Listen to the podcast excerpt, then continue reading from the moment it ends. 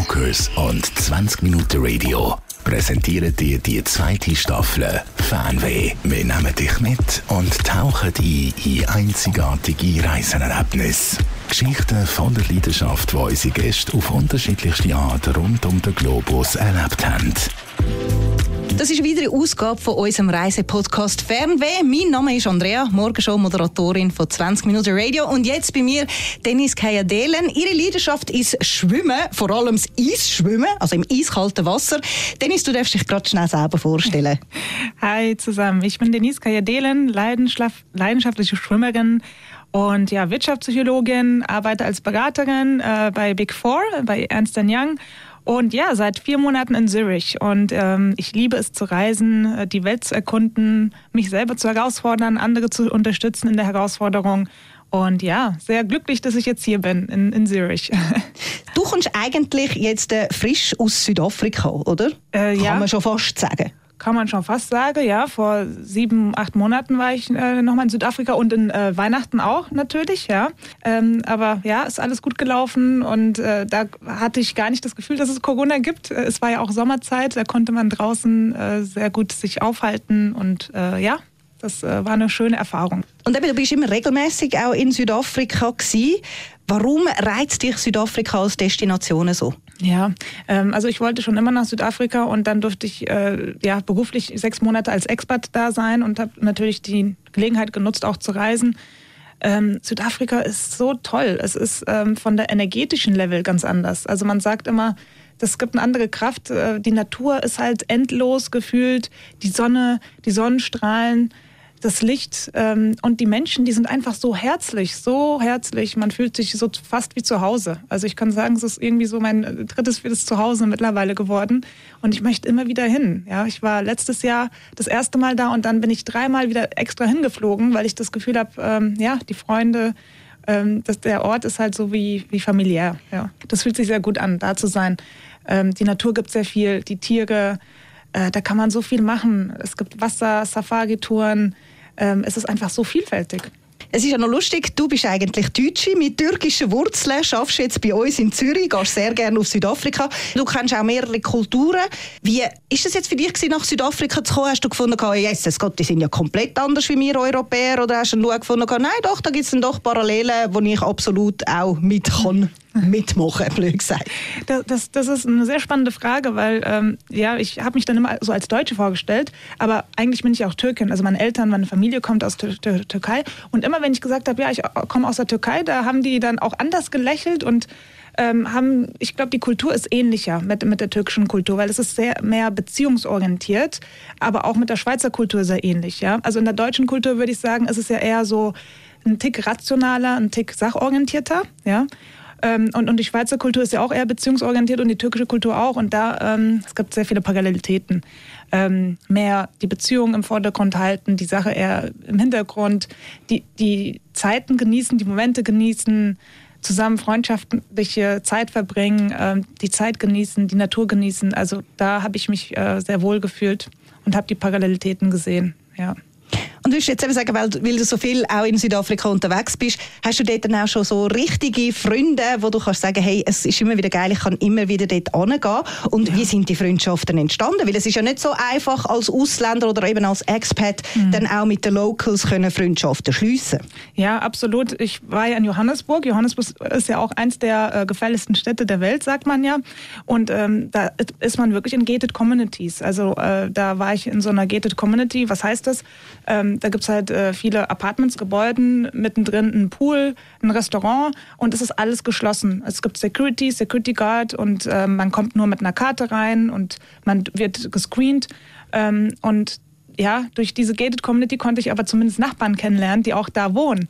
Und, und, und das war super. Also dadurch ähm, konnte ich auch andere Experts kennenlernen, äh, weltweit, ja, aus Italien, Portugal, Indien, ähm, also ich hatte ähm, ja internationale Nachbarn, aber auch lokale südafrikanische Nachbarn. Und ähm, ja, als irgendwann dann Lockdown passiert ist, war ich super glücklich, dass ich diese Nachbarn hatte. Und über diese Nachbarn konnte ich auch andere Experts wieder kennenlernen. Also das, da ist man wirklich so immer in Communities. Man geht nie alleine raus. Ab 18 Uhr geht man sowieso nie alleine raus im Dunkeln. Ähm, und ich war ständig immer mit meinen Nachbarn, mit, mit den Freunden zusammen. Und da baut man wie eine familiäre Umgebung auf. Weil alleine fühlt man sich nicht so sicher. Und ähm, das macht das so familiäre. Und wenn ich jetzt immer da bin, weiß ich, ich kann bei denen übernachten, die passen auf mich auf, wir passen uns gegenseitig auf uns auf. Und äh, das war ein ganz komplett anderes Gefühl, komplett andere Beziehungsaufbau, Intensität in der kurzen Zeit. Ja, dann hatten wir halt unsere ähm, ja, nachbargesellschaftliche äh, äh, Partys dann auch mal gehabt äh, in unseren Wohnungen. Und eben, man muss ja erwähnen, du bist Extremsportlerin, du bist Schwimmerin. Ja du tust ja auch auf eine Art und Weise dann, außer jetzt neben EY, tust du ja auch noch deine Einnahmen auch über das generieren. Ich kann mir noch vorstellen, so ein Profisportler und auf einmal ist er dann eingeschlossen, das ist schon noch heavy. Das war heftig. Ich habe mich so richtig eingesperrt gefühlt, im wahrsten Sinne des Wortes. Und äh, habe dann wirklich so mit YouTube-Videos äh, angefangen, Sport zu machen, ja, so im Wohnzimmer. so Pamela und alles mitgemacht, die ganzen YouTube, äh, so CrossFit-Übungen, 20 Minuten Workout, 30 Minuten Workout, alles durchgemacht. Ähm, aber irgendwann habe ich gedacht, also irgendwie, wie kann ich denn diesen Pain, diese, dieses Leidensgefühl in, in eine kreative Energie lenken? Weil man sitzt den ganzen Tag zu Hause, arbeitet vom Laptop, wenig soziale Kontakte, wenig Sport, wenig frische Luft. Und äh, ja, dann kam ich auf die Idee und habe gesagt, okay, ich äh, nutze jetzt diese Gelegenheit der Ruhe und schreibe mein Buch, was immer mein Traum war, mein Ziel war, irgendwann zu schreiben. Und es hat ja auch noch einen guten Titel, Out of Comfort Zone, also eigentlich aus deiner geliebten Umgebung rausgerissen. Von was hast du dich genau fürs Buch inspirieren lassen? Also wie bist du auch auf den Titel gekommen? Ja, ähm, ich habe vor, ich bin ja leidenschaftliche Schwimmerin seit 20 Jahren und vor drei Jahren habe ich mit Kaltwassertrainings angefangen, weil ich Ärmelkanal überqueren wollte und Nordkanal. Das heißt, ich habe dann angefangen, mich mit Kälte versuchen anzufreunden und Kälte war immer meine größte Angst, weil ich hatte vor 20 Jahren mein Bewusstsein verloren im kalten Wasser, bin im Krankenhaus gelandet im Wettkampf, mittendrin im Wettkampf und äh, da hatte ich immer sehr viel Respekt und diese Kältetrainings, das hat äh, mir eine neue Perspektive eröffnet, meine Persönlichkeit transformiert, kann ich sagen. Mehr Resilienz, mehr Fokus, mehr Konzentration. Und das war für mich im wahrsten Sinne des Wortes raus aus der Komfortzone. Jedes Mal, als ich dann im kalten Wasser rein bin, habe ich immer gedacht, wow, that's out of comfort zone. Und wie geht man damit um? Wie kann man ähm, das, äh, sich daraus wachsen lassen? Und äh, kurz vor Lockdown war ich in Cape Town und bin von Robben Island nach Cape Town geschwommen das war für mich äh, komplett out of comfort zone, weil erstens, es war eisekalt, äh, 14 Grad. Und zweitens, äh, man sagt ja, da gibt es sehr viele äh, Great White Sharks, also Haifische. Ja. ja. Äh, und dann hatte ich zwei Herausforderungen, mit zwei Ängsten umzugehen. Einmal die Kälte und einmal ähm, Umgang mit, mit diesem Haiangst. Und natürlich habe ich recherchiert und niemandem ist was passiert, aber man weiß ja nie, es kann ja immer das erste Mal passieren, dass ich attackiert werde. Und ähm, ja, das habe ich dann erfolgreich äh, bestanden quasi. Ich habe dann auch den Weltrekordholder gefunden aus Südafrika in Cape Town. Ähm, habe mich mit ihnen in Verbindung gesetzt, gesagt, äh, ob man mich nicht begleiten kann. Dann haben wir ein Be Begleitboot organisiert, Beobachter, und er ist mit mir geschwommen. Das war super. Ähm, ich war nicht alleine und ja, nach dieser krassen Erfahrung habe ich gedacht, okay, du bist jetzt out of comfort zone in Südafrika, alleine in Lockdown in Johannesburg, hast diese äh, ja, Erfahrungen gesammelt. Und wann ist der beste Zeitpunkt? Es gibt nie einen besten Zeitpunkt, ja. Man möchte immer wieder als Mensch immer besser, immer anders was. Und dann habe ich gedacht, nee, das ist jetzt wirklich der beste Zeitpunkt. Du bist im Lockdown in Südafrika und hast diese Erfahrung gesammelt. Jetzt ist der Zeitpunkt, auch darüber zu schreiben.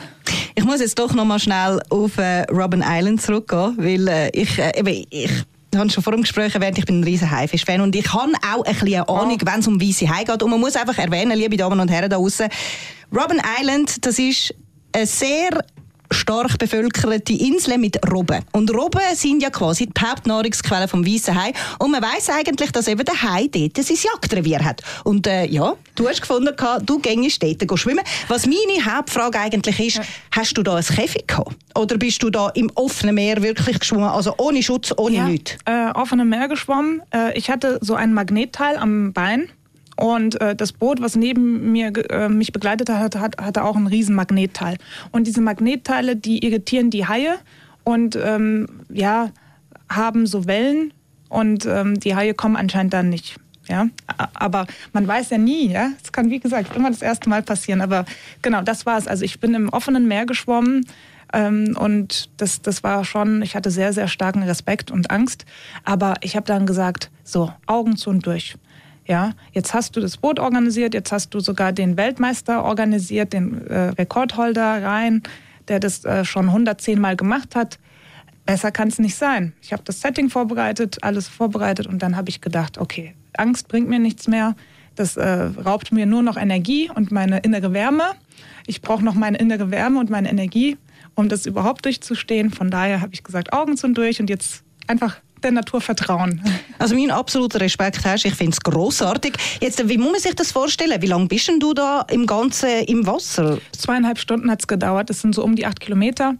Und es hat zweieinhalb Stunden gedauert. Und es, es, die Sonne schien nicht, es war komplett neblig. Wir sind dann erstmal nach Robben Island mit dem Boot gefahren. Und dann haben die gesagt, ja, wir sind schon in Robben Island. Und ich habe noch nicht mal die Insel gesehen. Ich so, wo ist denn Robben Island? Weil es war komplett neblig. Ja, es gibt sogar ein äh, Video von in YouTube, habe ich hochgeladen. Also ich konnte nichts sehen und dann habe ich gedacht, oh mein Gott. Und dann gibt es so riesen Pflanzen, die sehen so wie Felsen aus. Und dann musstest du erstmal da durchschwimmen und ähm, die Insel äh, anfassen. Das ist so die Regel, damit es offiziell auch getrackt wird. Ja? Und dann haben die gesagt, ja, jetzt musst du erstmal Richtung Insel schwimmen und die Insel anfassen. Und ich hatte so Angst mit diesen ganzen felsenartige Pflanzen. Aber ja, das ähm, habe ich alles geschafft. Ne? Also da habe ich auch gedacht, oh Mann, warum tue ich mir das nur an? Aber der Mensch kann viel, viel mehr, als er denkt. Es ist, nein, ich finde es wirklich, ich finde es fantastisch. Also ich kriege fast Gänsehaut, aber ich finde es so, so super. Und dann ähm, hast du dein Buch geschrieben Ja. Mhm. Dann bist du jetzt eben wieder zurück in die Schweiz gekommen. Und jetzt äh, hast du wieder die Reiselust, die dich packt. Ja, ich, ich liebe Reisen. Ich war auf den Malediven, dreimal Türkei, Polen. Ähm, ich bin immer hin und her gereist. Zweimal wieder nach Südafrika, Safari-Tour gemacht, äh, in Cape Town gewesen über Weihnachten. Und die Reiselust, die ist immer da. Und ich denke, wir dürfen uns nicht immer so aufhalten lassen. Die Welt ist so schön und äh, es gibt so viel zu entdecken. Und äh, das gibt mir sehr viel Energie und Kraft und so Leidenschaft einfach. So schön zu reisen. Wir kommen jetzt doch noch ein bisschen weg von Südafrika, weil eben, du bist nicht nur in Südafrika im Meer bei 14 Grad schwimmen. Nein, du hast auch den Ärmelkanal durchquert. Ich meine, von wie vielen Kilometern reden wir da? 42 Kilometer. Alter Falter. Eben Aber als Staffel habe ich das gemacht, also mit einem Vierer-Team. Wir sind jede Stunde gewechselt, weil äh, ja, ich arbeite halt auch viel und ähm, dafür hätte ich ein ganz anderes Trainingspensum gebraucht. Äh, und deswegen bin ich froh, dass ich dann ein super Team hatte. Und ähm, dann sind wir von England nach Frankreich geschwommen und dann noch eine Schippe drauf, Nordkanal, das ist eins der schwierigsten Routen, von äh, Irland nach Schottland geschwommen und da ist es 12 Grad und da gibt es so riesen Quallen und die sind richtig giftig, ja. Und ähm, wenn die Quallen dich berühren, dann hast du fast auch äh, sogar Notatem äh, und so. Dann mussten wir noch extra Medikamente davor nehmen, präventiv. Und äh, ja, das war auch eine ganz andere Herausforderung für mich. Aber kommen die dann durch den Neopren Nee, ohne Neopren. Durch, mit ihren Tentakel? Neopren ist verboten in solchen Schwimmen. Also wenn du willst, dass das offiziell getrackt wird, auch im System, und dass du sagen kannst, ich bin geschwommen, ich habe es überquert, dann schwimmst du einfach nur mit einem Badeanzug. Kein Neopren, nichts. Du kannst höchstens nur ein bisschen Vaseline auf deinen Körper haben, damit du dich besser fühlst, ja, falls äh, irgendwie eine Qualle kommt, dass das besser rutscht. Aber naja, kein Neopren. Oh, da bin ich ja mega naiv. Ich habe wirklich gemeint, okay, gut, im Neopren. Aber das ist ja eine mega Belastung für den Körper. 13 Grad. Hast du da irgendwie dich im Voraus dafür trainiert? Oder wie macht ja. man das? Ja, ja. Ähm, also ich habe sehr viel Kalttraining gemacht, aber ich habe dann gemerkt, ähm, wenn dein Kopf nicht will, dann kannst du so viel physisch trainieren, das bringt nichts. Und das hat mir wirklich gezeigt, ich muss mental mich auch vorbereiten. Dann habe ich mit mentale Trainings angefangen, Meditation, Übung, Atemübung. Mit Atem können wir sehr viel bewegen, auch im Alltag mit Stress besser umgehen und so. Und äh, das hat mir sehr gut geholfen. Die Atemübungen vom Wim Hof kennt man vielleicht auch, dann äh, Meditationsübungen. Und wir können unser Gehirn so gut kontrollieren, so viel kontrollieren, aber wir wissen das gar nicht. Wir sind gar nicht bewusst, was für eine Stärke unser Gehirn hat und auch eine Auswirkung. Unsere Ängste, unsere äh, Blockaden kommen ja viel vom Kopf und das hat dann Effekt auf den Körper. Und das habe ich versucht zu brechen, um überhaupt in diese Kälte reingehen zu können.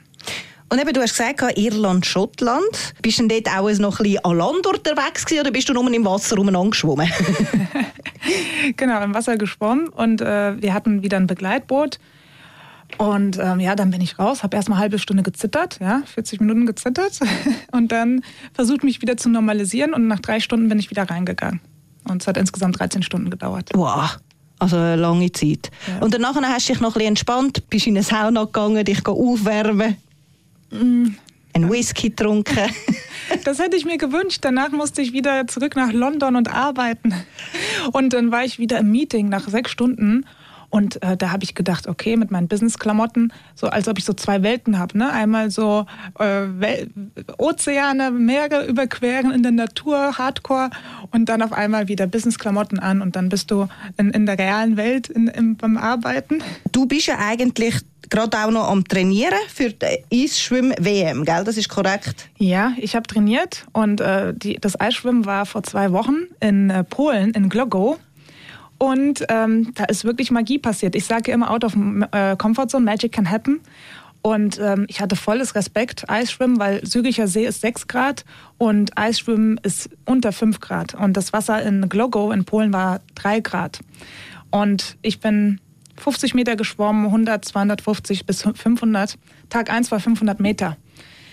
Ich habe es durchgezogen, ich habe es gemacht, dann bin ich raus. Nur mit der Zielsetzung, ich hoffe, ich überlebe es. Ich hoffe, ohne Komplikationen schaffe ich die 500. Und was kommt raus? Ich wurde Weltmeisterin. Uh, herzliche Gratulation. Also, hey, meine Damen und Herren, wir haben eine Weltmeisterin bei uns im Studio. Ich finde es sensationell. Aber eben, du hast ja immer noch weitere Ziele in deinem Leben.